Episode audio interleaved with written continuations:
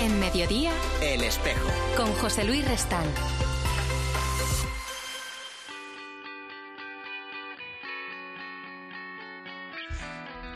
Tengo aquí sobre la mesa de este estudio del espejo el libro que ahora vamos a compartir y se titula Mujeres Brújula en un bosque de retos. Nace de la experiencia de una mujer que ha recorrido el mundo debido al servicio eclesial que desempeña. Es Isabel Sánchez y dirige el Consejo de Mujeres que asesora al prelado del Opus Dei, de sus relaciones, de sus viajes, de todas las implicaciones, de cómo ella se ha sentido afectada en la mente y en el corazón por todo lo que ha vivido nace este río de historias, podríamos decir, que es el libro publicado, por cierto, mm, lo digo de antemano por Espasa. Pues ya saludo a nuestra invitada de hoy, Isabel Sánchez. Muy buenas tardes, Isabel, y gracias por acompañarnos. Buenas tardes, muchas gracias por la invitación. Bueno, lo primero, eh, aunque ya sé que el trabajo del Consejo eh, de Mujeres que asesoran al Prado del Opus Dei es un trabajo discreto que no busca titulares, porque así te lo he leído en alguna entrevista, sí que es verdad que de ahí nace en cierto modo el impulso y muchas posibilidades para que este libro naciera. Entonces te pido una palabra, aunque sea breve, de, de por qué existe ese Consejo y de qué se trata. Pues este consejo es un organismo innovador dentro del derecho eclesiástico, del derecho de la Iglesia, y eh, consiste en que el prelado comparte su poder, su potestad de gobierno con personas, con hombres y mujeres laicos, cristianos corrientes, que le asesoran en el modo de impulsar iniciativas, en el modo de salir al paso de las necesidades que los hombres y mujeres de la Iglesia pueden necesitar para su formación espiritual y para su crecimiento como personas. Bueno, de ahí nace efectivamente que eh, hayas tenido que moverte mucho mmm, por el mundo, aunque tu lugar habitual de trabajo esté, esté en Roma. Estas son historias trenzadas en torno a diez nudos que tú llamas retos. Y la primera pregunta es, ¿por qué las protagonistas son todas mujeres? Pues son todas mujeres porque pensé que para acercar a la sala de estar de nuestra casa esos retos que son mundiales, universales, eh, necesitaba historias de carne y hueso. Y como muy bien has dicho, por mi trabajo conozco de, más de primera mano a muchísimas mujeres. Lógicamente también conozco a hombres, pero las historias más de primera mano y más desde el interior las conocía de mujeres. Y era importante tener historias con trayectoria, o sea, que iniciaran, que se desarrollaran y que acabaran, porque eso es lo que nos podía dar efectivamente un norte. Podríamos decir que, que, tú recoges ahí, en cierto modo, la, esa imagen que nos legó con tanta, con tanta delicadeza y yo creo que perspicacia San Juan Pablo II cuando hablaba de ese genio particular de la mujer que está llamada a ser especialmente la que cuida de la vida. Creo que sí, que he encontrado mujeres que tienen ese patrimonio muy hecho vida o que incluso lo han descubierto después al reorientarse ellas por dentro, que es la primera, el primer reto de una mujer brújula, ¿no? Ella ponerse en dirección norte y he descubierto que estas mujeres al ponerse hacia el norte, donde se ponían era mirando hacia la primacía de la persona. Eh, evidentemente no, no, quiero centrar, y además es que el libro no está centrado en eso, en la cuestión de la relación hombre-mujer, pero sí que aparece. Eh, el capítulo del, dedicado al reto del trabajo, por ejemplo, está muy desarrollado y en otros, en otros también. Mm, te he leído también decir que eh, el hombre debería aprender a cuidar, en ese sentido, desarrollar más una dimensión muy femenina y la mujer aprender más pues a, a mandar, que sería como a, a, a, plasmar la realidad con, su, con, con el quehacer, ¿no? sin embargo, la polaridad sexual es necesaria, es constitutiva y hoy nuestro mundo parece que la comprende mal.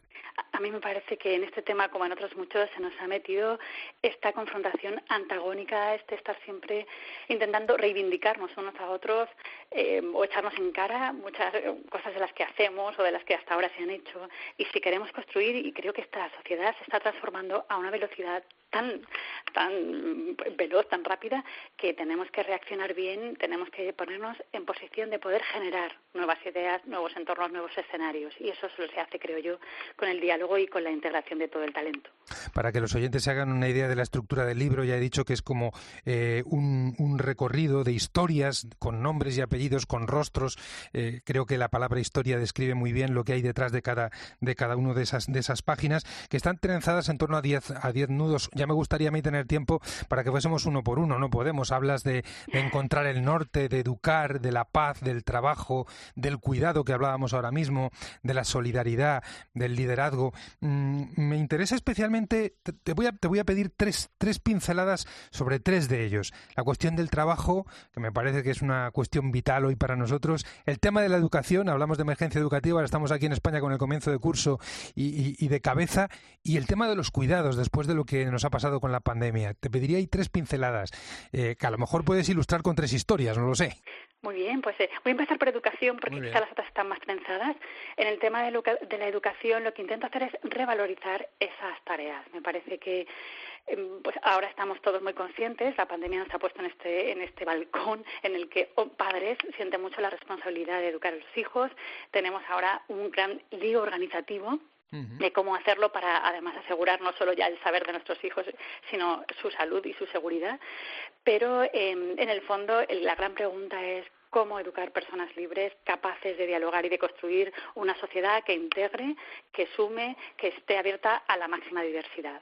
Este sería educación y ahí cuento historias de mujeres que han dejado sus talentos, su dinero, han empeñado su vida para permitir que personas que no podían acceder a la educación lo hagan. Hay tres pilares, las llamo los tres pilares de la educación, que son Pilar Deza en Perú, eh, estudia economía, pero se dedica a la educación y ya ha fundado diez colegios. Tenemos a Pilar Moya, que de, España, que de España, se trasladó a Camerún y también puso en marcha varias iniciativas educativas. Y la bonita historia de Pilar Tan, China, que en Shanghai se dio cuenta de que había niños con especiales necesidades que no encajaban en ningún tipo de centro educativo y creó uno para ellos. Esto sería educación. Ahora trabajo, si te parece. Sí, perdón. No, no, te decía que ahora el trabajo, si te parece. Exacto. Entonces, es que para mí los retos de trabajo, cuidado y liderazgo están muy trenzados, son como el núcleo del libro. Eh, trabajo, quizá la pregunta, la pregunta más radical o que yo veo que está emergiendo en el cine, en la literatura, la pregunta es por qué el trabajo nos roba los amores. ¿Hasta qué punto quiero polarizarme en un trabajo que acaba al final conmigo mismo? Y esto me lleva a decir cómo puedo yo en el trabajo cuidarme a mí mismo, cuidar a los que quiero, establecer un sistema que me permita estar con los, bueno, con los que son la razón de mi vida y al mismo tiempo cuidar a los que trabajan conmigo.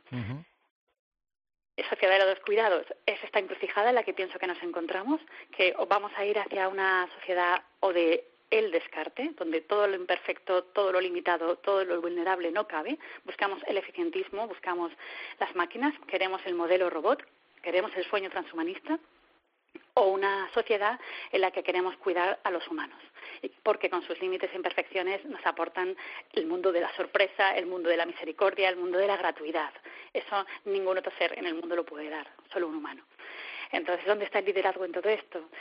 En intentar trenzar el trabajo, ese ámbito público que hasta ahora tenemos, con el cuidado y creo que para llevar hacia allá la mujer es una verdadera brújula y una fuerza, una fuerza motora importante. Comprendido.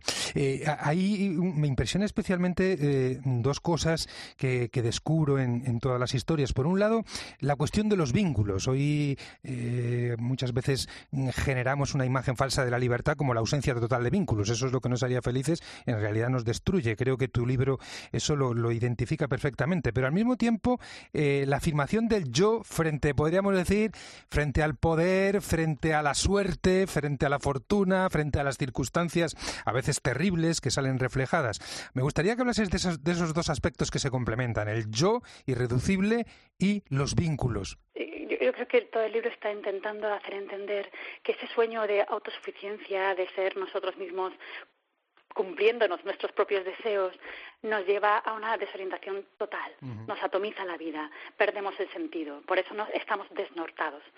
Sin embargo, cuando ponemos el objeto de en esta vida, en cultivar los vínculos, los vínculos que ya tenemos, nos vamos haciendo grandes. Y esas cosas que parece que nos atan son las que verdaderamente nos hacen más libres, porque la libertad, en definitiva, es la capacidad de elegir lo que queremos, lo que amamos. Hablas en este libro de una manera que, puede, que puede ser entendida yo creo que por cualquiera. No es un libro, diríamos, para creyentes, pero sí es un libro escrito por una mujer creyente y eso yo creo que se ve desde la primera línea hasta la última. No solo en las líneas en las que explícitamente hablas, eh, hablas de Dios, Dios que no es un objeto decorativo, hablas de unas rendijas hacia el más allá, de ese que toda la realidad es signo de un misterio más grande y que hay un recorrido que se puede hacer incluso partiendo de la negación, del rechazo o hasta del enfado con Dios hasta reconocerle. Sí, yo creo que eh, me pareció muy honesto decir que soy creyente, decirlo expresamente y al mismo tiempo eh, decir a todos, dejar muy claro que lo que quiero es dialogar, porque la conversación, como a veces he repetido, es el producto premium de los humanos.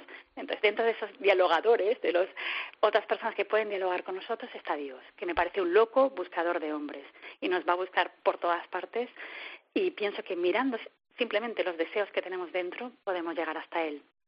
Quise poner esas historias porque me parecieron que pues que conmueven y que quizá nos ayudan a, a eliminar esa sospecha que hemos puesto sobre Dios, como el aguafiestas, el que no nos deja ser quienes queremos ser, el que no nos da la felicidad que todos ansiamos, sino que va poniendo mm, prohibiciones, cancelaciones y siempre prohibido el paso. Y en ese mismo capítulo hablas de la Iglesia como un manantial, como el manantial en el cual eh, uno puede volver a regenerar la propia humanidad, en el cual puede vivir ese encuentro precisamente con el misterio de Dios, pero de una manera cercana, carnal, humana, en, Jesucristo, y, que está también presente esa vida de la Iglesia, entremezclada, por supuesto, con la búsqueda de los hombres, con sus rebeldías, y con sus escepticismos, pues también a lo largo de todo el libro. Efectivamente, porque pienso que la Iglesia es como la puerta ancha que ha dejado Dios para que los hombres pasemos por ella hacia la eternidad. Entonces, eso no se puede obviar. Lógicamente, y, no, creo que tampoco lo escondo, eh, esas aguas del manantial están continuamente purificándose, porque al, al, constituirse la iglesia de hombres, pues estamos limitados, estamos necesitados de purificación continua. Pero en ningún otro sitio vamos a encontrar una verdadera purificación, un verdadero perdón, verdadera salvación. Entonces, me gustaba presentarla porque creo que, que la Iglesia brilla a pesar de, de nuestros propios pecados y nuestras propias miserias. Pues agradecemos muchísimo a Isabel Sánchez que haya querido compartir con nosotros este vistazo necesariamente apresurado a un libro denso de historia, de riqueza de humanidad, Mujeres Brújula en un bosque de retos, editado por Espasa. Y lo mejor que pueden hacer los oyentes que se hayan sentido tocados o interpelados por lo que hemos conversado, pues es adquirirlo y, y leérselo, que va a ser un gusto. Isabel, muchísimas gracias y que esté lleno de frutos ese trabajo en el Consejo que ahora te toca dirigir y que puedas seguir viajando y seguir viviendo. Muchísimas gracias por la invitación. Perdonadme porque el sonido no era muy bueno, pero, pero agradezco muchísimo este rato que he pasado con vosotros. Nosotros lo hemos escuchado fenomenal, así que tranquila. Un fuerte abrazo desde Madrid. Muchísimas gracias.